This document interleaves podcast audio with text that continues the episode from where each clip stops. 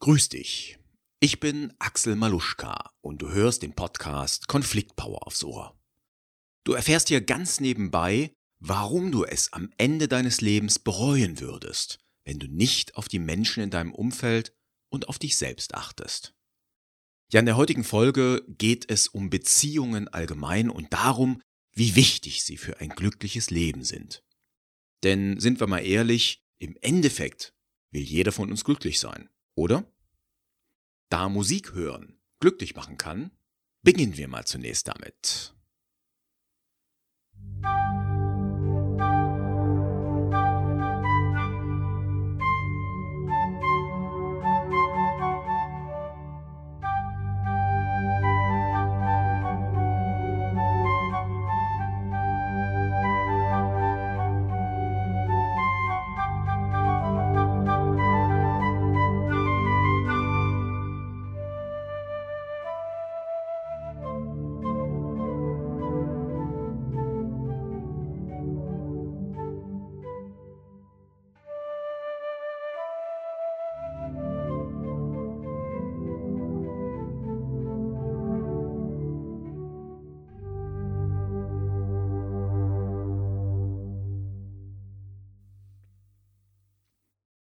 Bevor wir ins Thema einsteigen, erzähle ich dir noch einiges in eigener Sache. Falls du meinen Podcast live hörst, dann bist du womöglich immer noch ein bisschen sauer auf mich. Denn ja, du musstest mehrere Monate, äh, ich sage es lieber nicht wie lange, auf diese Folge hier warten. Ich sehe das Gute an deiner Enttäuschung. Dir hatten meine ersten zehn Folgen so gut gefallen, dass du mehr hören wolltest. Ja, und heute bekommst du mehr. In den letzten Monaten, da ist bei mir viel passiert. Im Januar bin ich zum Beispiel mit meiner Homepage umgezogen zu Chimpify. Das war praktisch ein Relaunch für mich, bei dem ich gleich auch meine Internetadresse gewechselt habe. Natürlich findest du mich nach wie vor unter maluschka.com. Meine neue Adresse lautet allerdings konfliktpower.de. Mit oder ohne Bindestrich ist egal. Falls du meine neue Seite noch nicht besucht hast, dann tu das am besten heute. Dort findest du auch unter der Startseite den Beweis für meinen nächsten großen Meilenstein, den ich im Februar überschreiten durfte. Ich hielt auf der Didakta in Stuttgart einen Vortrag und es war für mich das erste Mal, dass ich professionell mitgefilmt wurde. Also es war ein echt geniales Gefühl, so mit Kopfmikro und umschwärmt von Kameraleuten reden zu dürfen. Ich glaube, im Video sieht man auch, wie viel Spaß mir mein Vortrag gemacht hat. Und das, was mir die Zuschauer im Nachhinein sagten, ja, das hat mich auch beflügelt. Den Vortrag kannst du auf meiner Startseite sehen. Einen dritten Punkt muss ich einfach erwähnen. Ich war gestern auf der Podcast Heldenkonferenz von Gordon Schönwelder. Und das war gigantisch. Ich bin immer noch voller Energie und Tatendrang. Auf der Konferenz, da gab es nicht nur wertvolle Vorträge von erfolgreichen Podcastern, es gab nicht nur leckeres Essen und coole Getränke, nee, jeder konnte mit den Stars der Szene plaudern, konnte ihnen näher kommen. Ja, und sich austauschen, sich inspirieren lassen und viel, viel Energie tanken. Die Stimmung, die fand ich einzigartig, denn wir waren über 80 Teilnehmer, die ein einzigartiger Spirit vereinte. Falls du selber einen Podcast starten willst oder am Anfang deiner Podcast-Karriere stehst, dann merke dir unbedingt den 26. Mai 2018. Dann ist die nächste Konferenz. Den Link dorthin findest du wie immer in den Show Notes. Ach ja, und auf der Konferenz konnte ich einige spannende Interviewpartner für den Podcast hier gewinnen. Du darfst also gespannt sein auf die nächsten Folgen. So, nun starten wir aber endlich ins heutige Thema. Ich habe mich entschieden, meinen erfolgreichsten Blogartikel zu vertonen. Er heißt, wie soziale Beziehungen unser Glück mehren, können wir von Sterbenden lernen. Er ist nach wie vor hochaktuell und richtet sich nicht nur an die Unternehmer unter euch, denn letztlich wollen wir doch alle glücklich sein. So, dann lass uns mal beginnen. Ronnie Ware kündigt mit Ende 20 ihren sicheren Bankjob. Die Australierin reist zu einer Südseeinsel und verdient dort ihr Geld in einer Bar. Dann geht sie nach England und arbeitet in einem Job, der die meisten Menschen hätte zusammenbrechen lassen. Bronnie jedoch ist acht Jahre lang Palliativpflegerin. Sie begleitet Todkranke und Sterbende bis zum Tod. Aus den vielen Gesprächen dieser Zeit hat sie ein Buch gemacht. Fünf Dinge, die Sterbende am meisten bereuen. Einsichten, die ihr Leben verändern werden. In ihrem Buch stellt Bronnie fest, dass die Menschen am Ende ihres Lebens immer wieder Ähnliches bereuen. Interessant ist übrigens, dass sie fast immer nur bereuen, was sie nicht getan haben, selten das, was sie getan haben. Was sind nun die fünf am häufigsten bereuten Entscheidungen und Verhaltensweisen? Ich fasse die fünf Punkte unter dem Aspekt der sozialen Beziehungen heute zu drei Punkten zusammen. Erstens. Mut zum eigenen Leben und weniger arbeiten. An erster Stelle beweinten die meisten Menschen nicht den Mut für ein eigenes Leben gehabt zu haben. In dem Sinne kann ich dich nur dazu aufrufen, komponier dein eigenes Leben. Du kannst dein Leben wie ein Kunstwerk betrachten, wie eine Symphonie. Du entscheidest dabei, ob du nur die fünfte Geige spielst und machst, was der Dirigent vorzappelt, oder ob du der große Solosänger bist oder gar Dirigent und Komponist in einem. Gestalte dein Leben auch und gerade gegen Widerstände in deinem Umfeld. Natürlich ist es extrem schwierig, seinen Lebensweg zu finden und vor allem zu gehen, wenn dein Partner gegen dich rudert. Natürlich ist es extrem anstrengend, gegen die Überzeugungen und Erfahrungen der Elterngeneration zu träumen und anzustürmen. Das Wertesystem in deinen sozialen Beziehungen ist für dich ein Stück weit wie die Luft zum Atmen. Doch halte dir immer vor Augen. Deine Aufgabe, deine Mission stiftet deinen Lebenssinn. Wenn du diese gefunden hast und hartnäckig verfolgst, wirst du am Ende deines Lebens lächeln, weil du genau richtig gearbeitet hast. Wobei wir Menschen uns grundsätzlich darüber austauschen sollten, wie viel Arbeit, also Tätigkeit zum Erhalt der Lebensgrundlage wirklich nötig ist. Ich strebe 20 bis 25 Stunden pro Woche an. Worauf sich deine Mission bezieht. Deine Mission und deine Aufgabe muss deinen Mitmenschen gelten. Du musst ihnen Nutzen bringen, du musst ihnen bei der Lösung ihrer Probleme helfen. Meist erreichen wir das heute gemeinsam in einer organisierten Gruppe, einer Firma beispielsweise.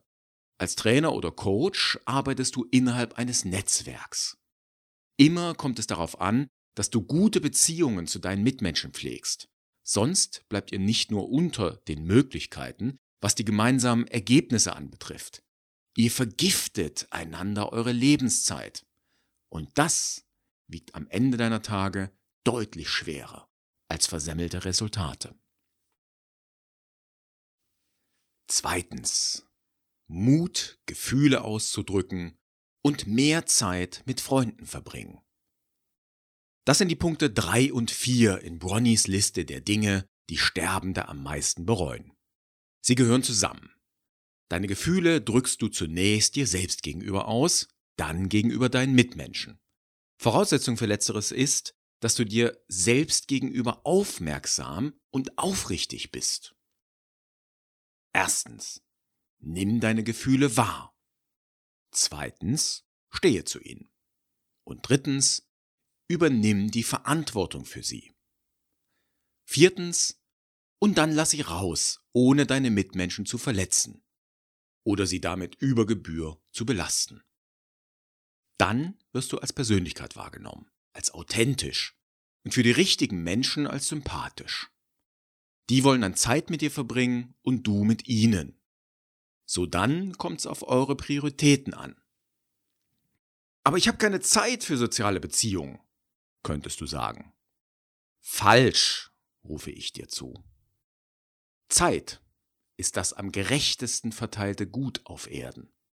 Denn jeder Tag von jedem Menschen hat 24 Stunden und wie du deine Zeit nutzt, ist deine Entscheidung. Du hast genauso viel Zeit wie alle anderen. Du fühlst dich womöglich nur fremdbestimmt oder in Sachzwängen streckend. Dabei hast du dich für diese Zwänge und die Fremdbestimmung entschieden. Ich bin davon überzeugt. Es gibt keine Zwänge. Es gibt kein Muss, also zumindest hier in Deutschland. Es gibt nur Entscheidungen und Konsequenzen. Ich diskutierte darüber mit einer alleinerziehenden Mutter, sie widersprach mir vehement. Natürlich sei ihr Sohn ein Zwang, natürlich müsse sie für ihn sorgen. Ich erwiderte, dass dem nicht so sei. Sie könnte ihren Sohn zur Adoption freigeben oder ihn vernachlässigen. Die theoretischen Optionen seien vorhanden. Sie habe sich nur dagegen entschieden. Zum Glück für deinen Sohn, fügte ich hinzu. Doch zurück zum Thema Freunde und soziale Beziehungen.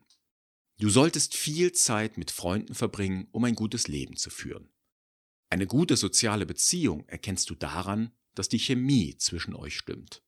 Ihr wirkt ein Stück weit magnetisch aufeinander. Doch wie pflegst du eine gute Beziehung, sei sie freundschaftlicher oder romantischer Natur? Eine Antwort gibt die positive Psychologie. Gute soziale Beziehungen. Ihr Geheimnis. In einem Vortrag von Randall Bernberg lernte ich einen Aspekt guter Beziehungen kennen. Es kommt darauf an, wie wir gute Nachrichten miteinander teilen. Randall ließ ein Paar ein kurzes Rollenspiel vorführen. Folgende Situation. Er kommt mit einer für ihn guten Nachricht nach Hause. Strahlend sagt er zu ihr, Schatz, ich habe mir heute spontan ein neues Auto gekauft. Wie reagiert sie? Vorwurfsvoll?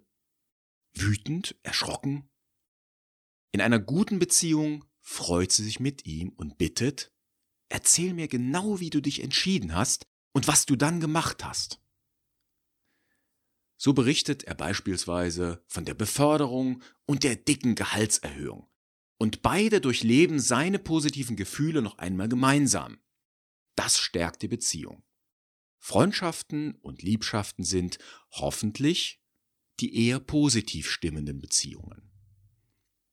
Wie jedoch verfährst du am besten mit deinen Mitmenschen, mit denen du nicht so gut kannst? Wie kannst du die Beziehungen mit ihnen gestalten, dass sie dich und deine Zeit dennoch bereichern? Und was tun, wenn es mal kracht? Zunächst einmal solltest du dir eines klar machen. Auch in jeder guten kollegialen Beziehung, in jeder Freundschaft und jeder Liebesbeziehung tauchen früher oder später Konflikte auf. Am besten schaust du dazu mal auf meinen Beitrag, warum du lügst, wenn du glaubst, keine Konflikte zu haben die perfekte Wellenlänge für immer, die existiert nicht. Es mag romantische Beziehungen geben, wo einer der beiden sich völlig unterordnet, doch dann leugnet er seine Bedürfnisse. Wer der lieben Harmonie wegen seine Bedürfnisse nicht ernst nimmt, wird früher oder später unglücklich werden. Beziehung gerettet, Patient tot, zumindest innerlich. Das ist keine Lösung. Das gleiche gilt für die nicht so prickelnden Beziehungen. Da vielleicht sogar noch mehr.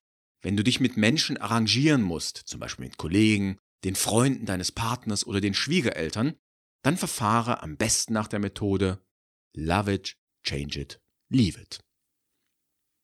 A. Lerne das Gute daran zu sehen. Was du nicht zu ändern vermagst, kannst du mögen lernen. Geht dir deine Schwiegermutter auf den Geist, dann suche nach den kleinen Gemeinsamkeiten oder den Feldern, auf denen du von ihr lernen kannst. Ist es beispielsweise bei den Eltern deines Partners immer schrecklich sauber und du bist eine kleine Schlampe, die sich schweinemäßig wohlfühlt, wenn es etwas schmuddelig im trauten Heim ist, dann geh einmal in dich. Sehnst du dich nicht in Wirklichkeit auch nach Sauberkeit und Ordnung? Zumindest etwas mehr, als du bei euch zu Hause hinbekommst? Und bäm, hast du ein Thema, das du mit deiner Schwiegermutter besprechen kannst. Hm, du sag mal, wie schaffst du es nur, dass es bei euch immer so geleckt aussieht? Je nach Schwiegermutter bitte ein treffendes Adverb einsetzen. Wenn sie mit geleckt nicht viel anfangen kann, wähle das langweilige sauber, aufgeräumt oder ordentlich.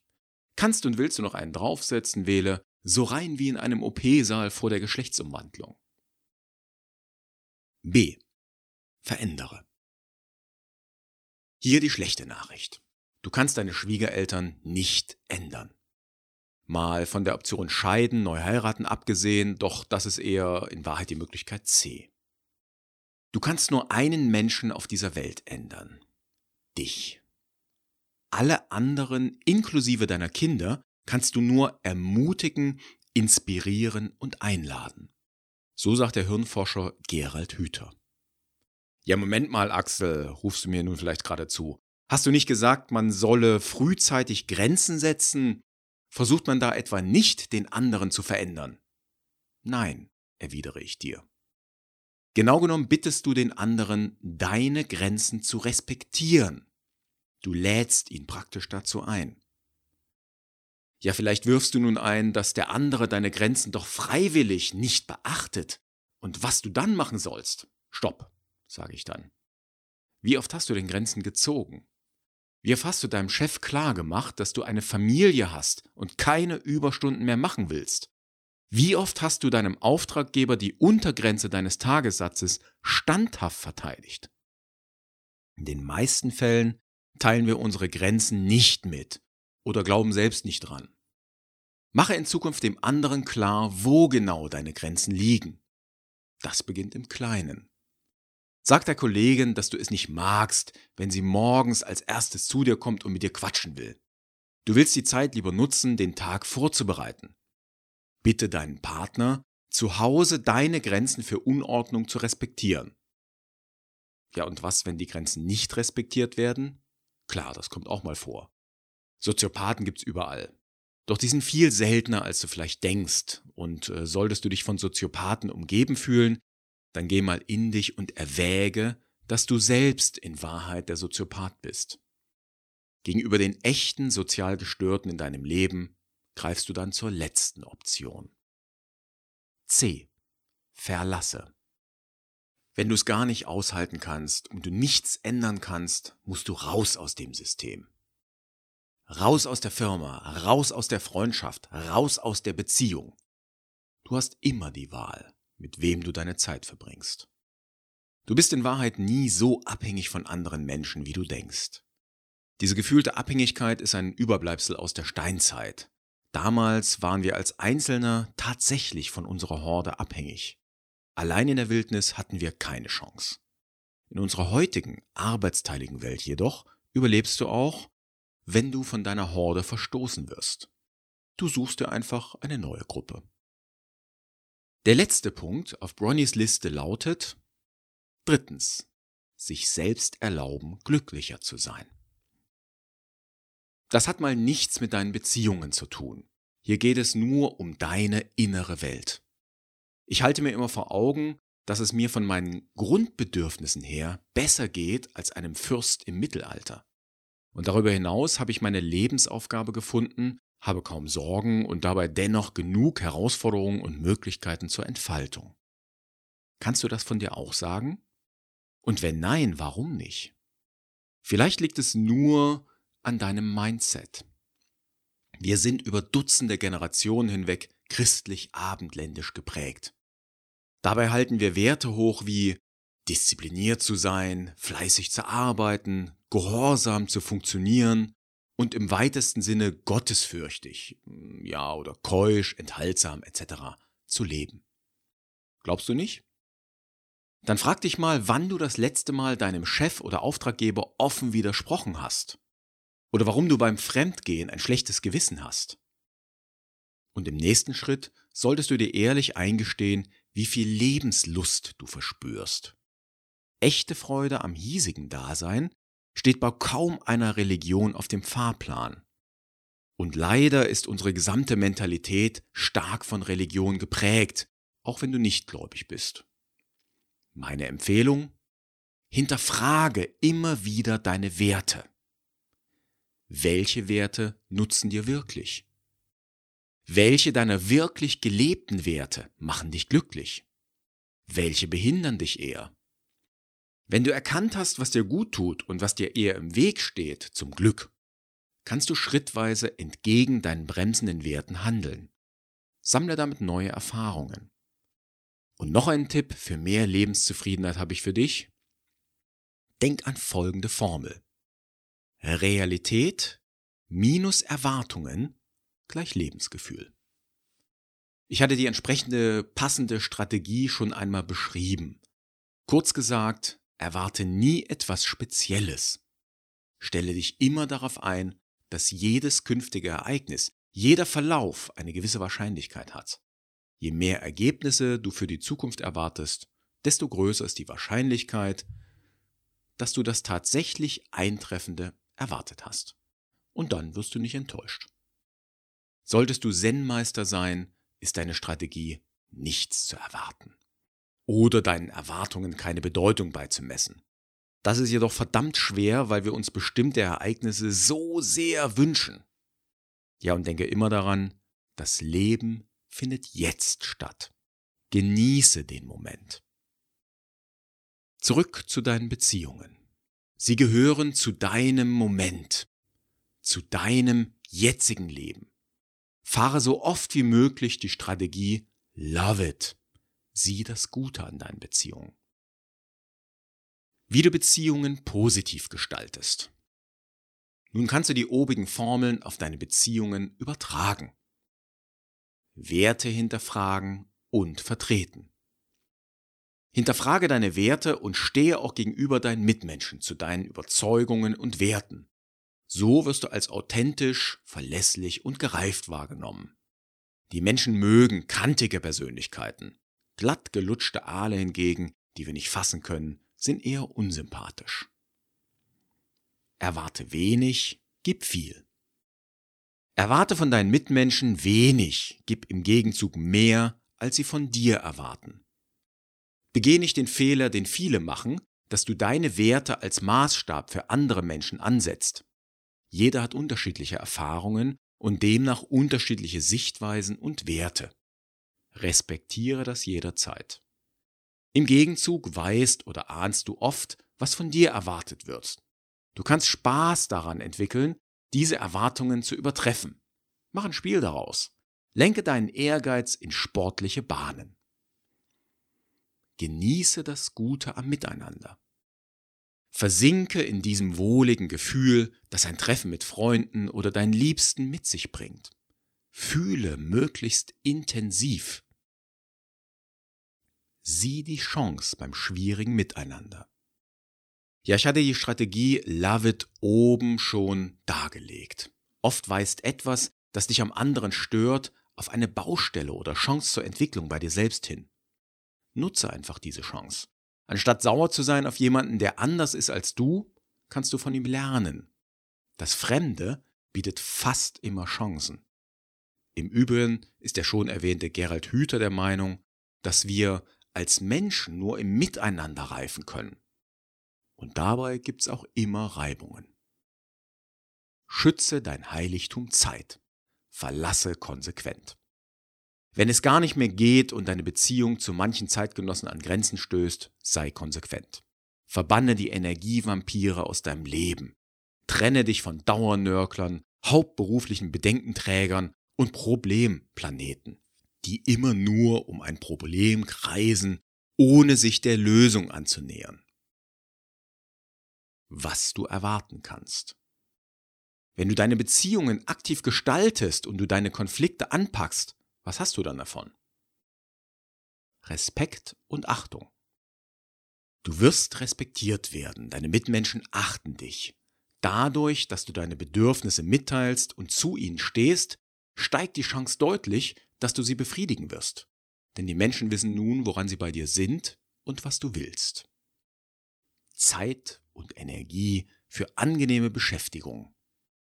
Dadurch, dass du die Energievampire aus deinem Leben entfernst, kannst du deine Energie für produktive, kreative oder einfach angenehme Dinge nutzen. Du erlebst deine Zeit als gehaltvoll. Wachstum und Entfaltung. Du wächst zu einer Persönlichkeit, du entwickelst dich, du findest dein Selbst. Du findest das größte Abenteuer deines Lebens, das Leben selbst dein Leben leben. In der Konsequenz beginnst du, dein Ding zu machen. Du nutzt deine Lebenszeit optimal. So wirst du am Ende deiner Tage nichts Grundsätzliches bereuen. Du schaust zurück auf dein Leben und lächelst. Tja, und was macht Bronnie Ware heute?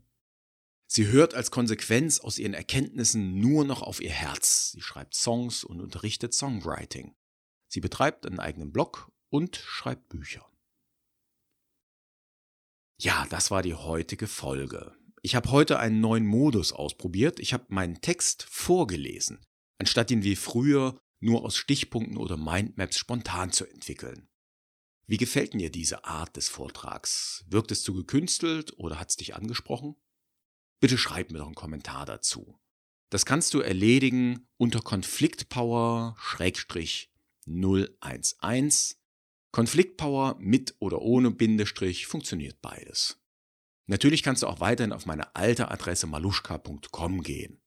Falls du sehr aufmerksam bist und dich jetzt fragst, wo die zehnte Folge geblieben ist, ja, dann kann ich dir das leicht beantworten. Ich habe mich entschieden, die Zählreihenfolge anzupassen. Ich lasse demnach die Nummer 10 aus und springe direkt zur 11. Folge, nämlich der heutigen. Denn so werden die Folgen auf meiner Homepage und auch in iTunes und den Podcast-Playern angezeigt. Bitte gehe auf konfliktpower.de slash 011 und schreib mir, wie du die heutige Folge fandest. In der nächsten Folge gibt's wieder ein Interview, dieses Mal mit einer außergewöhnlichen Frau. Ich wünsche dir noch einen schönen Tag.